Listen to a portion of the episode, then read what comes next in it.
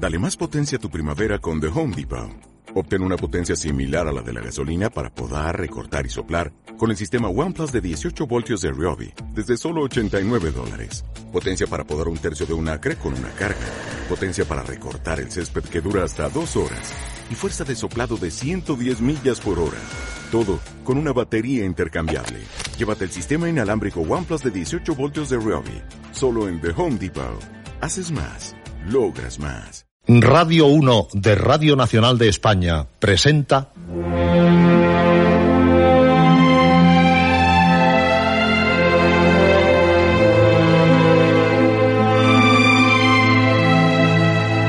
Historias.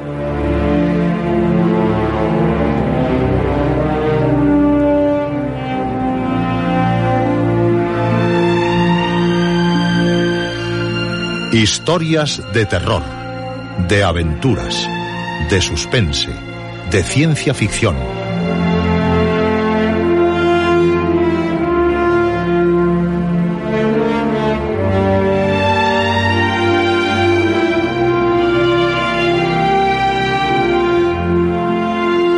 Un programa escrito y dirigido por Juan José Plans.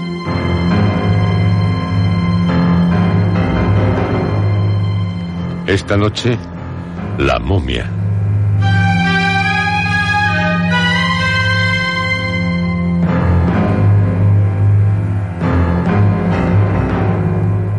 Esta es su noche, porque esta es la noche fabulosa de su programa Historias.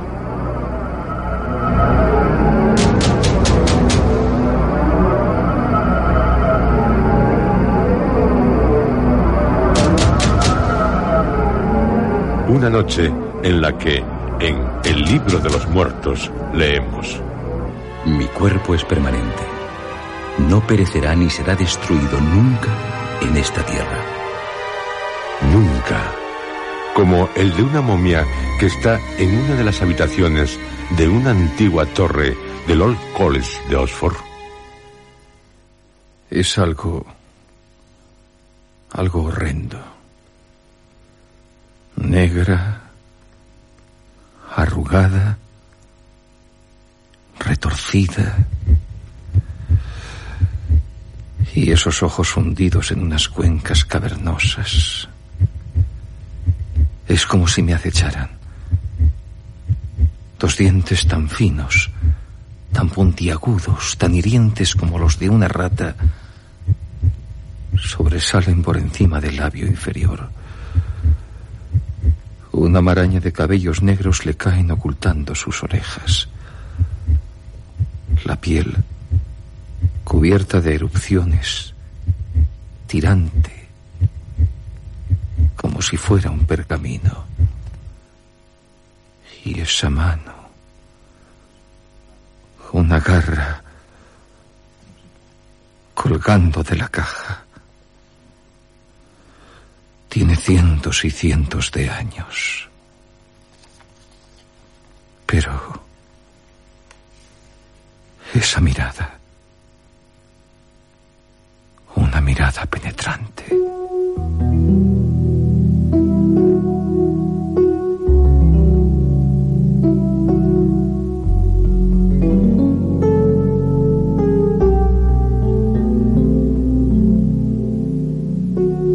Es la momia del relato El lote número 249 de Sir Arthur Conan Doyle.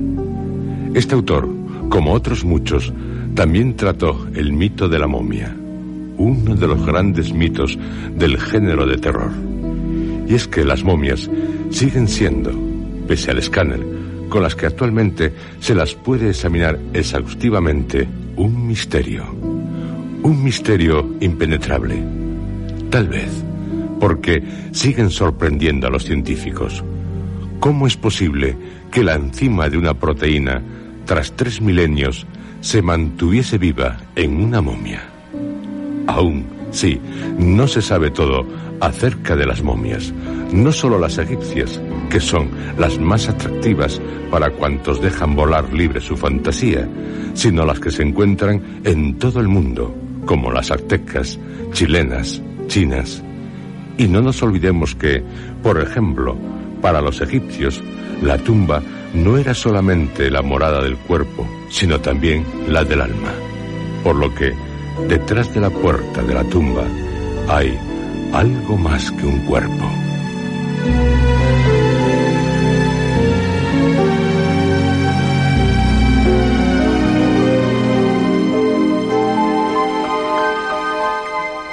Puede decirse que el mito de la momia, tan ligado a la concepción que todas las culturas que practicaron el embalsamamiento y la mumificación tuvieron de la muerte, tuvo su origen en 1798, que fue cuando Napoleón estuvo de campaña en Egipto, en la que se descubrió la piedra de Rosetta, que sería descifrada por Champollion en 1822, lo cual permitió un espectacular desarrollo de la egiptología. La piedra de Rosetta contiene en tres formas, jeroglífica, demótica y griega, el decreto de los sacerdotes de Memphis, por el que confieren honores divinos a Ptolomeo V, faraón en el año 195 a.C. Antes del desciframiento de los jeroglíficos de tal piedra, para saber de la historia de Egipto, no había más recurso que el de consultar lo escrito por los autores griegos que habían visitado el país, particularmente Herodoto, Diodoro de Sicilia y Estrabón, pese a los errores.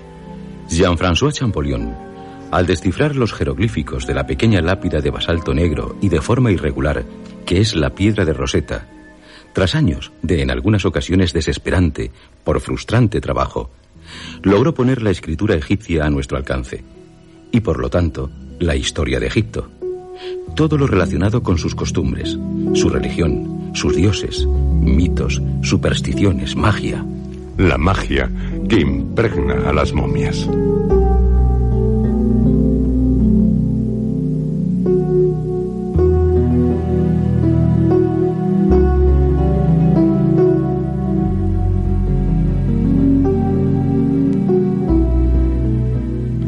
Les recordamos como algo más que una anécdota lo que le ocurrió a Napoleón el 12 de agosto de 1799, según nuestro actual calendario. Visitó acompañado por el imán Mohamed la Gran Pirámide. Napoleón, al igual que hiciera Alejandro Magno en tal lugar, quiso entrar solo en la cámara del rey. Saldría muy impresionado. Uno de sus ayudantes le preguntó. ¿Acaso ha visto algo misterioso en la cámara del rey? Es mi deseo que este incidente no se vuelva a mencionar nunca. Oh, sí, general. Nunca. Llegó a insinuar en alguna ocasión, siendo ya emperador, que en la cámara del rey de la Gran Pirámide había recibido un mensaje sobre su destino. Pero en Santa Elena, en su segundo destierro, al ser preguntado sobre el incidente por uno de sus íntimos, acabó respondiendo. No, nada diré. ¿Qué importa? De todos modos, ¿no me creerías?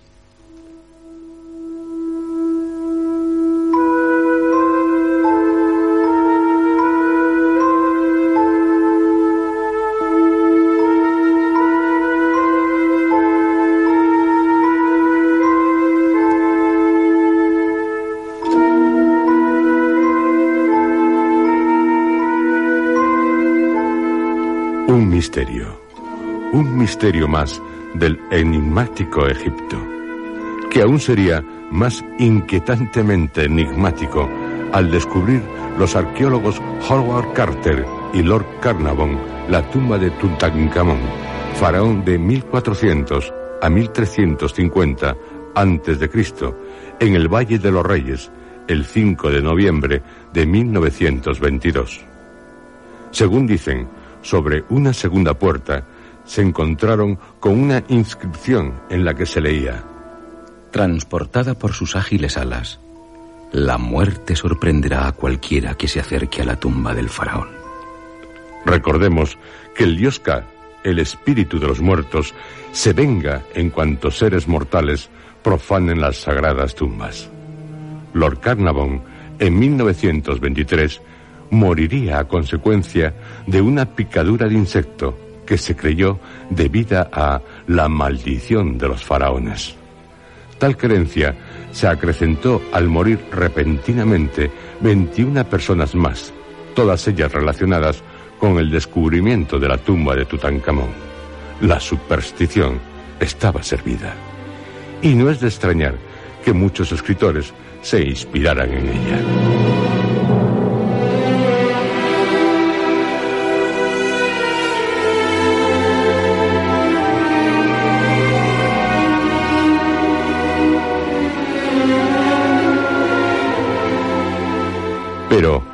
Aún antes de lo ocurrido, a consecuencia del descubrimiento de la tumba de Tutankamón, ya muchos escritores trataron el mito de la momia. Edgar Allan Poe, Théophile Gautier, Arthur Conan Doyle, Ryder Haggard, Bram Stoker, en la actualidad entre los últimos, Anne Rice. Sin olvidarnos de Dioses, Tumbas y Sabios, de C.W. Seran, leído generación tras generación más como una novela que como un tratado científico. Obras que tendrían su continuación en Dioses, Tumbas y Sabios en imágenes y Dioses, Tumbas y Sabios en documentos.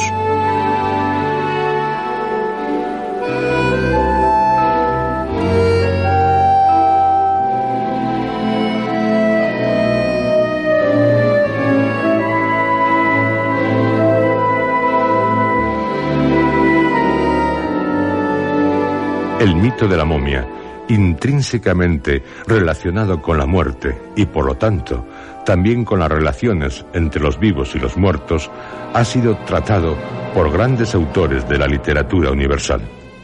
Con sus momias, unos nos hacen reflexionar, pero la mayoría temblar, porque las momias, todas, sean de donde sean, inquietan. Edgar Allan Poe, en 1845, publicó Conversación con una momia en la American Review en su número de abril. Haría, en cuanto al orden cronológico de la publicación de sus cuentos, el 55 de un total de 67. Una momia perfectamente conservada, traída de una tumba cerca de Elitías, en las montañas líbicas, a considerable distancia de Tebas, sobre el Nilo, sorprende a cuantos comienzan a examinarla al salir del estado cataléptico en el que se encontraba desde hacía 5.050 años. La momia, que se llama Alamistaqueo, quien no murió pues de haber muerto, como dice, lo más probable es que continuara estándolo, le servirá de pretexto a Poe para ridiculizar la arrogancia de la que hacían gala muchos científicos de su época. Se trata de una sátira de la que no se libran otros males de su tiempo, muy propia de su autor. All a mistake en inglés, significa en español un puro engaño. Por algo Poe llamó al amistaqueo al embalsamado en vida.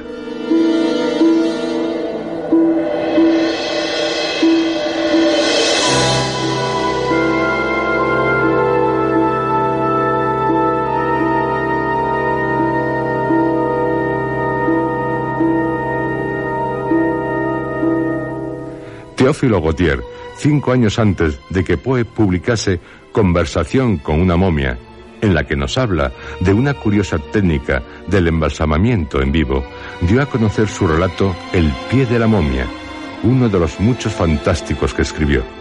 Pero su gran contribución al mito que nos ocupa será la novela de la momia, publicada por primera vez en las páginas del Moniteur Universel en 1857. Gautier, tras leer un año antes la obra Histoire des Juges Funèbres et des Sépultures des Peuples Anciens, deseó escribir una novela ambientada en el antiguo Egipto. Consultaría al autor de la obra que le había fascinado, el egiptólogo Ernest Feydeau, que le ayudaría mucho al permitirle consultar su exhaustiva documentación. A él le dedicaría la novela. Lo único que he hecho ha sido reunir mediante mi estilo, como se hace en un mosaico, las piedras preciosas que me fue aportando.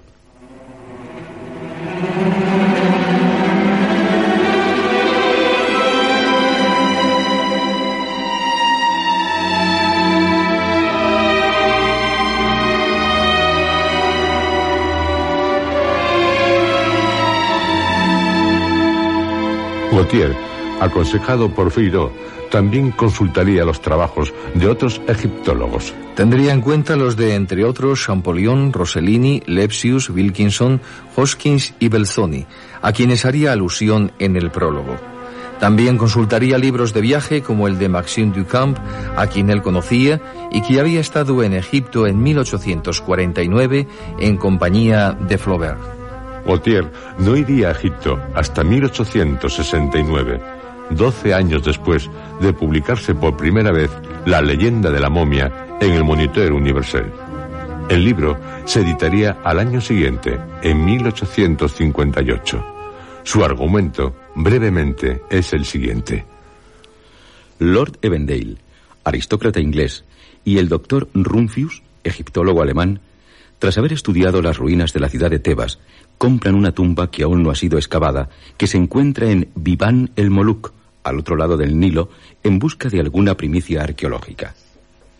Se sorprenderán al encontrar en el sarcófago de la cámara mortuoria la momia de una hermosa mujer intacta de quien se enamora Lord Evendale. Se trata, según pueden saber, descifrando el doctor Rumphius un papiro que está junto a la momia, de Taoser, que subió al trono de los faraones y gobernó Egipto. Taoser, muerto su padre, el sumo sacerdote Petamunop, pese a la gran fortuna que hereda, no es feliz, ya que está enamorada de Poeri, un joven hebreo que a su vez está prendado por Raquel, una bella judía.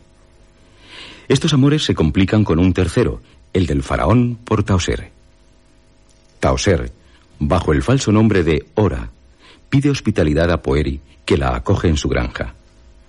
A pesar de sus esfuerzos, no acaba de conquistar al hebreo, al que, en una noche, seguirá por uno de los barrios más pobres de Tebas, descubriendo los amores de Poeri y Raquel.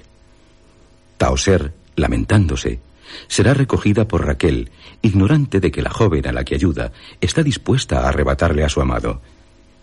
El faraón ordena buscar a Taoser, a quien encontrará gracias a ser guiado por Tamar, criada de Raquel. Pero al huir la joven, furioso, ordena que la busquen, aplastando con su cetro la cabeza de cuantos emisarios vuelven sin noticias de su paradero. Poeri, al volver a casa de Raquel, se encuentra con que su sierva Ora aún sigue allí, poseída por un grave delirio. Raquel, aunque intuye el amor de Taoser, la falsa Ora, por Poeri, llama a Moisés para que la socorra. Moisés, milagrosamente, curará a la egipcia. Y Raquel, conmovida por los sacrificios de Ora, acepta compartir con ella a Poeri con la única condición de ser la favorita. Tras apostatar Taoser de sus dioses a petición de Poeri, parece que los tres convivirán felizmente. Pero el faraón, conducido por Tamar, acaba raptando a Taoser, a quien le declara su amor. Moisés, en compañía de Aarón, visitará al faraón al que pedirá que permita a su pueblo ir al desierto con la finalidad de ofrecer a su Dios un sacrificio. El faraón acaba consintiéndolo, no por los milagros de Moisés, ni por las plagas que diezman al pueblo egipcio, y sí por las súplicas de Taoser. Pero arrepentido, perseguirá a los israelitas, pereciendo en el Mar Rojo, por lo que Taoser se convierte en reina de Egipto, muriendo al poco tiempo.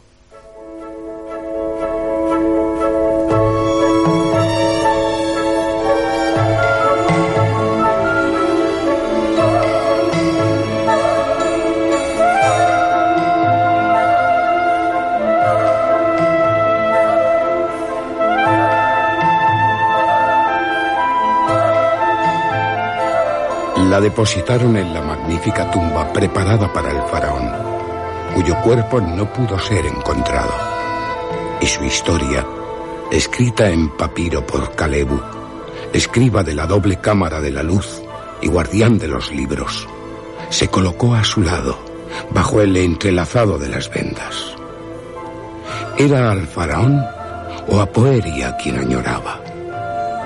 El escriba Calebu no lo dice y el doctor Runcius, que tradujo los jeroglíficos del escriba egipcio, no se ha atrevido a asumir la responsabilidad de resolver la cuestión. En cuanto a Lord Evendale, nunca ha querido casarse, pese a ser el último de su estirpe. Las jóvenes Misses no se explican su frialdad respecto al bello sexo, pero en conciencia, ¿cómo pueden imaginar que Lord Evendale está retrospectivamente enamorado de Taoser, hija del sumo sacerdote Petamunop, muerta hace 3.500 años? Sin embargo, hay excentricidades inglesas menos justificadas que esta.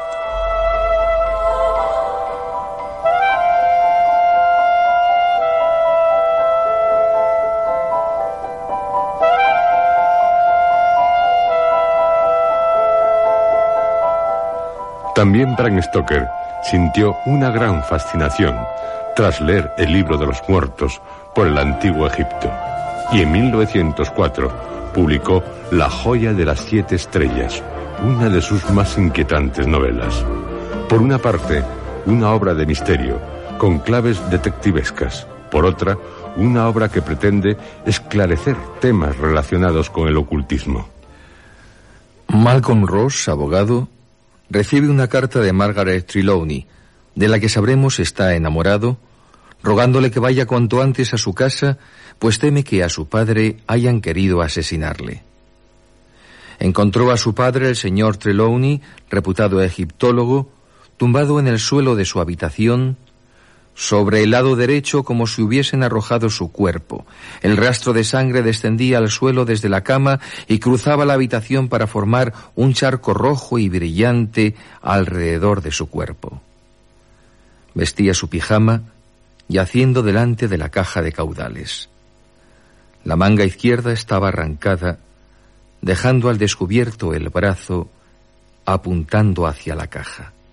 El aspecto del brazo, cubierto de sangre, era espantoso, con la carne arrancada o cortada en torno a la cadena de oro que lleva en la muñeca. Así, Bram Stoker nos hunde en un gran misterio. Malcolm Ross, Margaret Trelawney, que corresponde a su amor, la señora Grant, el ama de llaves, el doctor Winchester, el comisario Dolan, el sargento Dow, unas enfermeras, tendrán que hacer frente en un ambiente claustrofóbico a un horror. Un horror llegado de un pasado lejano. A Margaret, en una carta, su padre le da unas instrucciones que debe seguir al pie de la letra. Entre otras cosas le dice, En el caso de que yo sea víctima de una enfermedad, de un accidente o de un ataque. Harás lo que te indico. Si ya no estoy en mi dormitorio cuando te des cuenta de mi estado, harás que me lleven a él cuanto antes. Aun en el caso de que estuviese muerto, mi cadáver deberá ser tendido en mi cama. Además, hasta que recobre el conocimiento y pueda dar instrucciones acerca de lo que se debe hacer, o hasta que esté enterrado, será necesario que no me quede solo ni un momento. Durante la noche deberán permanecer dos personas en mi habitación. Será preciso que me cuide una enfermera y que tome nota de los síntomas, permanentes o no, que le llamen la atención. Será necesario que te acompañe alguien. Y también será preciso que haya otro vigilante del sexo contrario a la persona que te hará compañía. Ninguna de las cosas que hay en mi habitación ha de ser cambiada por ningún motivo. Tengo una razón muy especial para ello. De modo que si esto no se hiciese así, serían alterados mis planes. Extraño contenido el de la carta escrita por el padre de Margaret.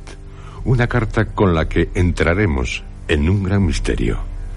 Habrá más intentos de asesinar al egiptólogo y poco a poco en compañía también de un gato persa, se vivirán en la joya de las siete estrellas situaciones escalofriantes, sobrenaturales.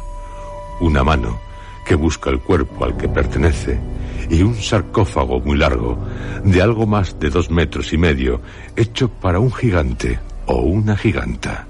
Novela cuyo final estremece.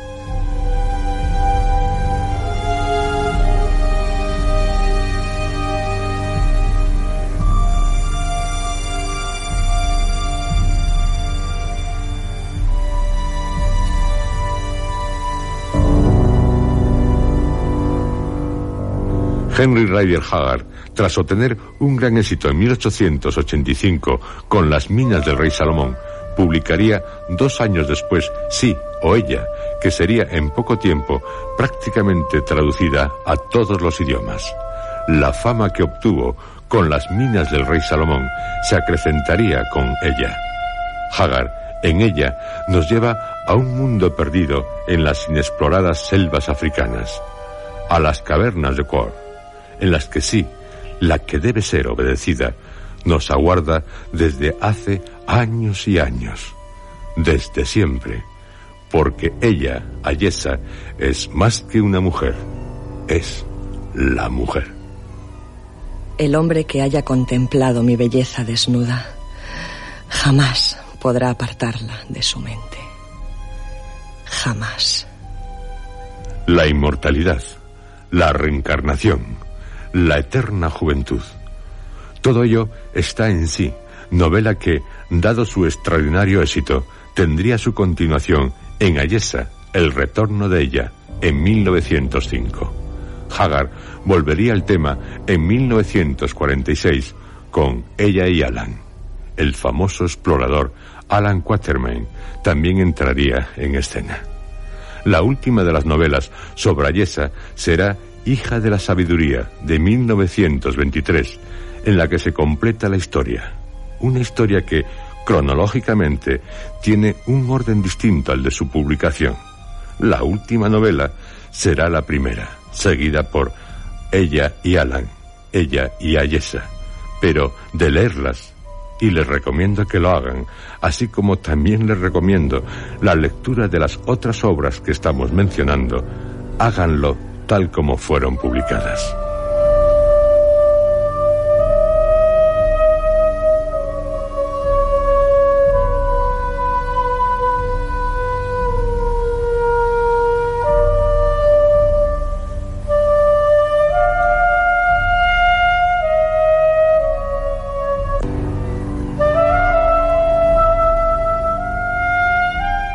El mito de la momia también es tratado por V. Rousseau en La maldición de Amen-Ra y Anne en La momia o Ramsés el maldito, entre otros.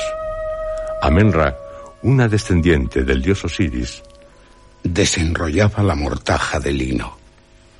Una vuelta más. Pero aún quedan muchas.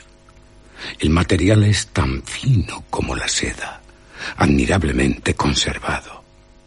Una vuelta más y otra, y otra.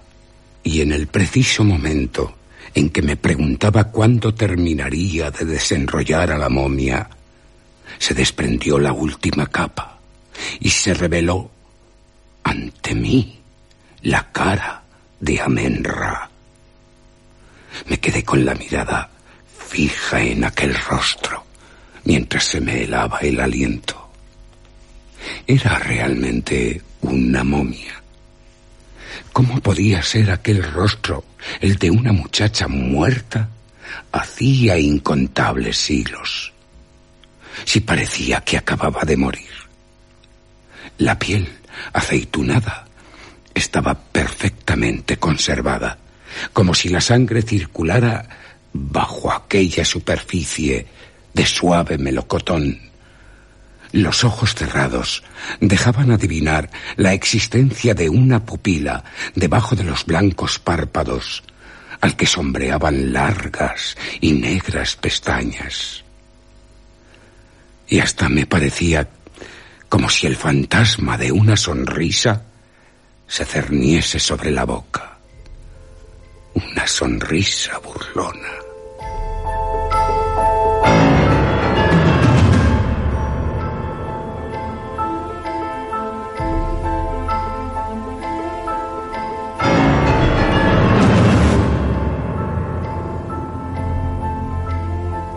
Un relato lleno de emociones, porque la bella Menra resucita o vuelve a vivir. Hay momias y momias, como las de la novela La momia o Ramsés el maldito de Anne Rice, la autora de Entrevista con el vampiro, Lestat el vampiro, La reina de los condenados, El ladrón de cuerpos y tantas otras obras. La momia o Ramsés el Maldito, publicada en 1989, nos cuenta la historia de Ramsés, inmortal por haber bebido el elixir de la vida, que aún en el presente sigue enamorado de Cleopatra, su amor en su anterior reencarnación. Y cuando encuentra la momia de la que fue reina de Egipto, ya se pueden imaginar lo que ocurrirá de pesadilla. Anne Rice dedica esta novela a cuantos han dado vida a la momia en cuentos, novelas, películas, especialmente a Haggard por sí y a Sir Arthur Conan Doyle por sus espléndidas historias de momias, el lote número 249 y el anillo de Todd. Y es precisamente el lote número 249 el relato que hemos seleccionado para su adaptación radiofónica como ejemplo de lo escrito sobre el mito de la momia. Mito del que también les comentaremos sus aterradoras apariciones en la pantalla.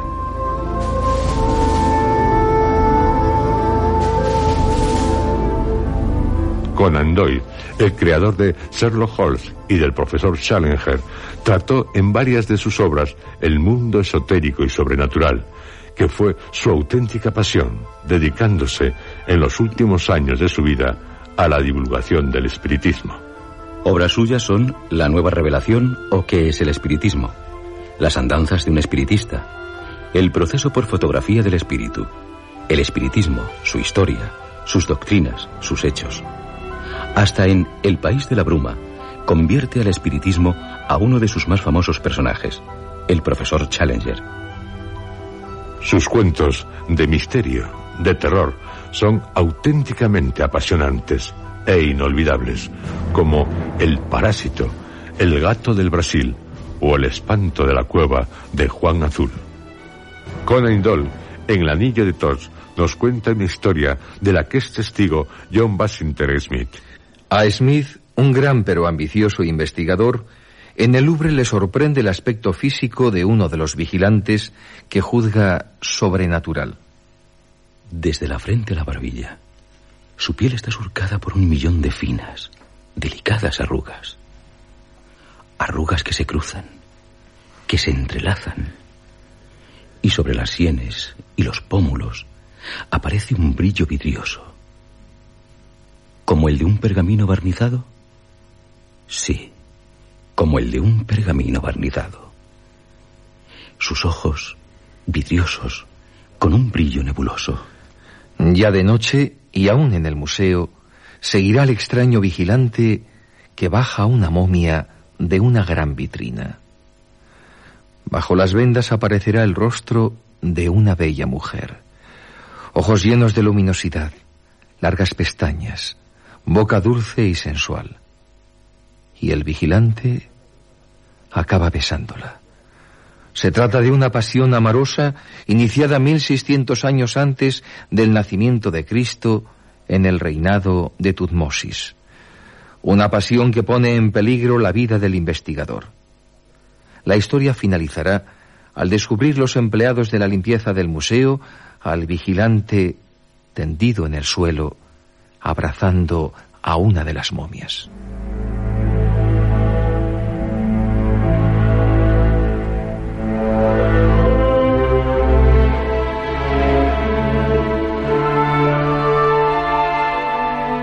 Sí, El Anillo de Todd es una trágica historia, pero no el lote número 249.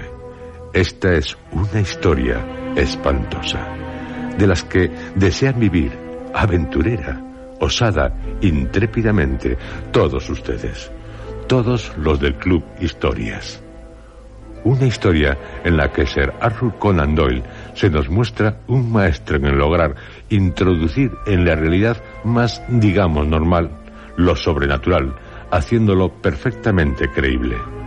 Hasta su Sherlock Holmes, un detective muy pragmático, tan dada la pseudológica en sus deducciones que no admite lo sobrenatural, intentaría explicar lo inexplicable, pues todo parece resultar verosímil.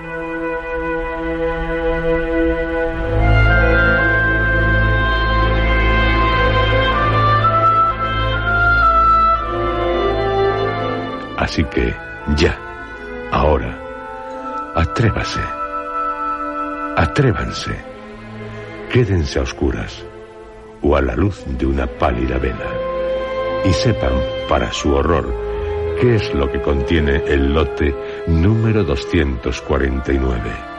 Vivan los extraños acontecimientos que tuvieron lugar en el Old College de Oxford en mayo de 1884. ¿Qué ocurrió, Sir Arthur Conan Doyle? ¿Me pregunta qué fue lo que realmente ocurrió en una antigua torre del Old College? Sí, sir.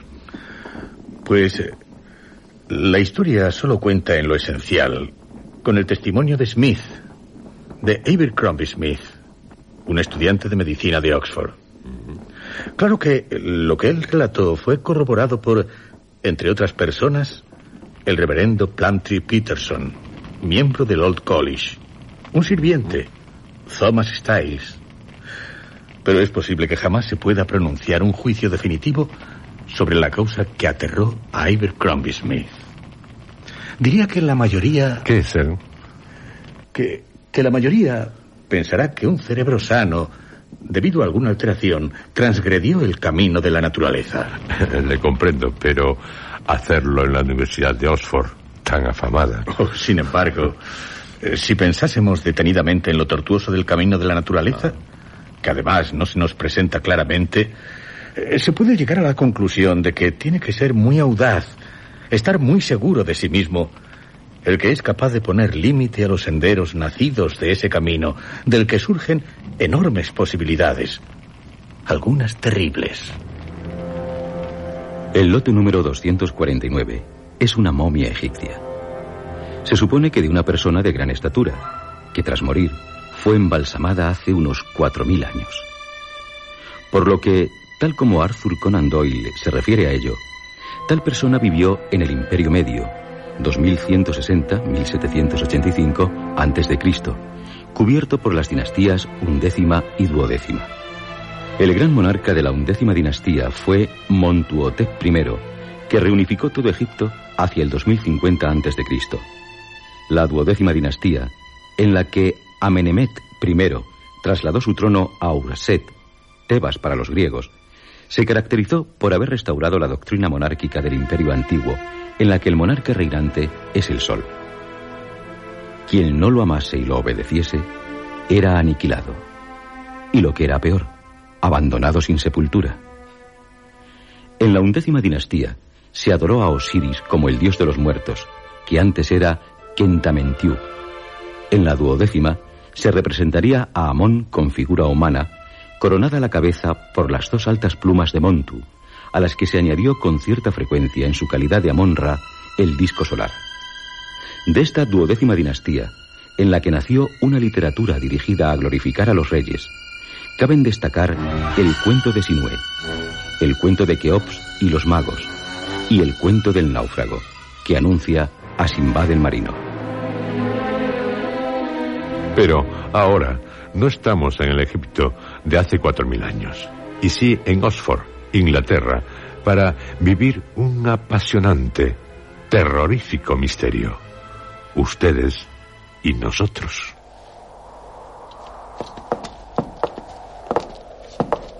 Nos acompaña Sir Arthur Conan Doyle, que nos guía hacia el Old College de Oxford. Ese es. Es, es un severo edificio. Como todos o casi todos los de Oxford. Severo, sí.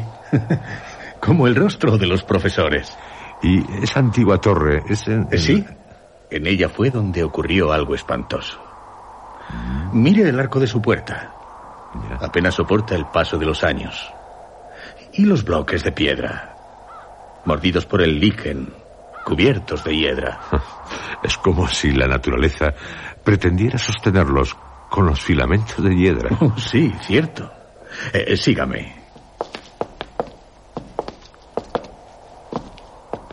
¿Entramos? Pues si no es una molestia para usted, puesto que estamos aquí. Oh, no, no lo es.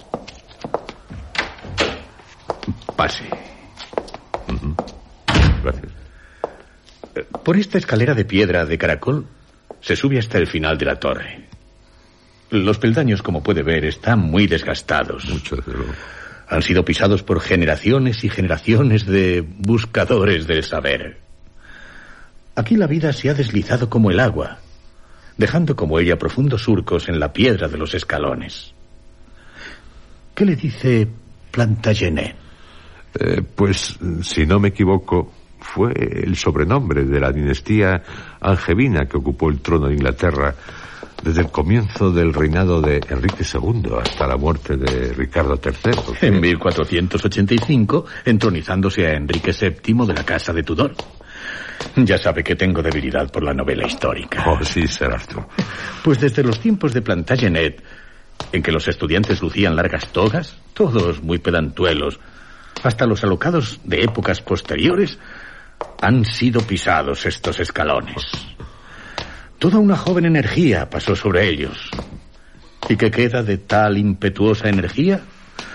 Ay, pues algunas letras grabadas en las lápidas de algún cementerio.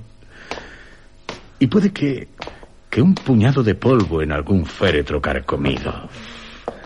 Pero la escalera no se ha derrumbado, ni el muro con sus emblemas heráldicos. Qué sombras más grotescas proyectadas desde el pasado. ¿Y aquí, en la torre? Sí. Aquí fue donde. donde ocurrió. Ya. En la planta baja hay dos habitaciones. Una servía de carbonera. Y la otra como vivienda del sirviente Thomas Styles, que atendía a los tres estudiantes que ocupaban la torre. ¿Y esas salas a, a izquierda y derecha? De reuniones, despachos. Algo que era muy apreciado por los estudiantes. Por los buenos estudiantes, ¿se entiende? Los que se alojaban en la torre gozaban de una envidiable independencia. Bien, eh, subamos. Son tres las habitaciones que hay en toda la torre. Eh, Cada una da un descansillo de la escalera. Constan de un cuarto de estar y un dormitorio. Aquí está, tras esta puerta, la habitación del piso inferior. La ocupaba cuando sucedió lo que le relataré el estudiante William Monhouse Lee. ¿Se puede entrar en la Oh, habitación? sí, sí, pero, pero como todas son iguales, entraremos en la del piso superior. Oh, Sir, esta escalera es un tanto claustrofóbica. Sí, como todas en espiral, peligrosa. Algún estudiante habrá roto sus huesos en ella. Un tanto tétrica. Aquí, en el piso intermedio, residía el estudiante Edward Bellingham. Ay, Bellingham. Bien, pero eh, sigamos subiendo. ¿Se cansa? Oh, oh, no, pero... Seguro que los estudiantes eh, subían las escaleras de tres en tres peldaños. A saltos. Cuando se es joven, se puede uno permitir el derrochar energía. Pero ahora... Y aquí, en este descansillo, está la puerta de la habitación del piso superior. ¿Y ¿Quién la ocupaba?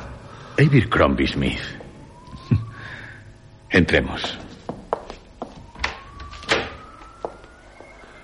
Qué, qué desolada está. Es cierto. Tendrá que rellenarla con su imaginación. Todo, todo dio comienzo en esta torre en una noche agradable de primavera. En el mes de mayo de 1884. Puede, puede que en la noche del 22. ¿Usted, Sir Arthur? Sí, precisamente el 22 de mayo de 1884 celebré mi 25 cumpleaños.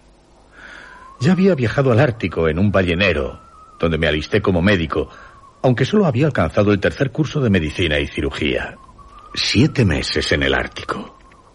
Pero así pude entregar 50 libras a mi madre.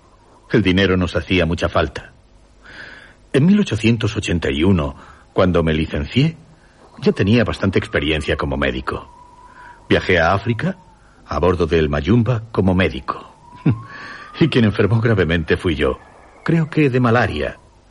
Llegué a pensar, cuando me debatía entre la vida y la muerte en Lagos, donde fui desembarcado, que nunca regresaría. Pero ya ve, aquí estoy. Por entonces era un tipo fuerte, según algunos casi gigantesco. Y se me daba bien el boxeo y otros deportes. Ya había publicado algún cuento y escrito mi primera novela. Girlestone and Company, que fue rechazada por varias editoriales, no publicándose hasta 1890. En 1884, cuando aquí ocurrió lo que ocurrió, estaba en Southsea, en Londres, donde había abierto un consultorio. Tiempos difíciles. Estaba conmigo mi hermano pequeño, de cuya educación me había hecho cargo. Y no eran muchos los clientes, eh, pero poco a poco logré ir estabilizando mi situación económica, pudiendo casarme en 1885 con Louis Hawkins. Y escribiría Estudio en Escarlata, novela en la que aparece por primera vez Sherlock Holmes. Se publicó en 1887 en un almanaque navideño, el Betton's Christmas Annual. ¿Sabe cuánto me pagaron por la publicación de Estudio en Escarlata? Pues creo que... 25 libras. 25 libras. Una cantidad que no cubría ni el alquiler de las habitaciones del 221B de Baker Street. Y además tuve que renunciar a todos los derechos sobre el manuscrito. Oh. Y apenas tuvo éxito. Sí, pero después... oh, no, no me alargue, se lo ruego. Mejor será centrarnos en lo que sucedió en esta torre de Old College de Oxford. Bien, de acuerdo, Sir ¿Y, ¿Y qué ocurrió? Aquí, en este cuarto, a las diez de la noche, mm. Abercrombie Smith, el estudiante que la ocupaba, descansaba en un sillón. Probablemente, por mi parte, estaría melancólicamente en mi consultorio de Southsea mirando a través de la ventana. Así haría estar a Sherlock Holmes en muchas ocasiones. ¿Estaba solo Smith? No, le acompañaba Jeffrey Hasty, su viejo amigo de escuela. ¿Y qué hacía? Nada. Nada. Smith apoyaba sus pies en el guardafuegos de la chimenea y fumaba en su pipa de eglantina. Hasty, al otro lado de la chimenea, también cómodamente sentado en otro sillón, recuperaba fuerzas. ¿Fuerzas? Dice un estudiante. Habían pasado la tarde remando en el río. Aún tenían puesto el traje de franela. Pero, aunque se lo hubieran quitado, por su aspecto físico se sabía que eran de los que les gusta estar al aire libre. Imagíneselos. Ahí. A un lado de la chimenea, Smith. Al otro lado, Hasty. E imagínese cómo estaba todo en el cuarto. Procura hacerlo. Sobre la chimenea, un par de sticks y también un par de guantes de boxeo. En la mesa, un montón de libros de medicina, huesos, placas anatómicas. Todo en un ordenado desorden. Smith solo puede dedicar al deporte unas pocas horas a la semana. Hasty es el primer remero de la embarcación de su colegio. Y Smith aún es mejor que él. Pero ahora está centrado en sus estudios, pues falta poco para los exámenes. Se conocen también que pueden permanecer juntos en silencio. Es lo que realmente identifica una gran amistad. El estar juntos sin necesidad de hablar. Pero... Pero, ¿qué será, Arthur? ¿Encendemos con nuestra imaginación la chimenea? Bien, de acuerdo. Hemos encendido, ustedes y nosotros, la chimenea. ¿Me dice algo? Oh, no, no, Sir Arthur, no. y ahora, Escuchémosles. Algo va a decir Smith que está envuelto por una nube de humo. Hasty. ¿Sí? Sírvete un poco de whisky. En aquella jarra hay whisky escocés y en la botella irlandés. Solo tienes que hacer el gran esfuerzo de levantarte y... No, gracias, Smith. Estoy entrenando duro para las regatas. ¿Y cuando entrenas? Prefiero no beber. Pero tú podías tomar... Estudio a tope, amigo. Por los exámenes, ¿sabes? Así que, como tú por los entrenamientos, procuro no beber. Haces bien. Por cierto, Smith, ¿ya te has relacionado con los que también están en la torre? Pues, eh, la verdad, apenas. Nos saludamos al encontrarnos, pero nada más. Ya. Eh, ¿Me permites un consejo? Claro. Deja tu relación con ellos en este punto. ¿Por qué dejaste? Tengo alguna información sobre ellos, pero suficiente para decirte que si yo estuviera en tu lugar, no intimaría con ellos. Ah, ¿no? ¿Pero por qué? Antes, que quede claro que no tengo nada malo que decir del que vive en el piso inferior, William Monhouse Lee. ¿El delgado? Sí, el delgado. Y elegante. No creo que tenga nada que se le pueda reprochar, pero... ¿Sí? No puedes tratar con él sin hacerlo también con Bellingham. ¿El gordo? Sí, el gordo. Ya. Se trata de un tipo al que yo desearía no conocer. Pero, Hasty, ¿qué pasa con Bellingham? Como no te aclares. ¿Es un gran bebedor? ¿Juega a las cartas? ¿Un canalla? Tú no sueles ser tan crítico. Ay, amigo mío. Está claro, sí. Está claro que no le conoces. Ya te he dicho. De conocerle, no me harías esas preguntas. Explícate, te lo ruego. Smith, no sé cómo hacerlo, pero hay algo en él detestable. Me recuerda a los reptiles. ¿Hasty? Sí, me da asco. Sé que es un tipo perverso. Ten cuidado con él. Y no saben que, en el cuarto del piso intermedio de la torre de los Forest de Orford, Edward Bellingham arrastraba una gran caja desde la pared en la que había estado apoyada hasta una mesa, con la intención de abrirla y examinar su contenido. El contenido, el lote número 249.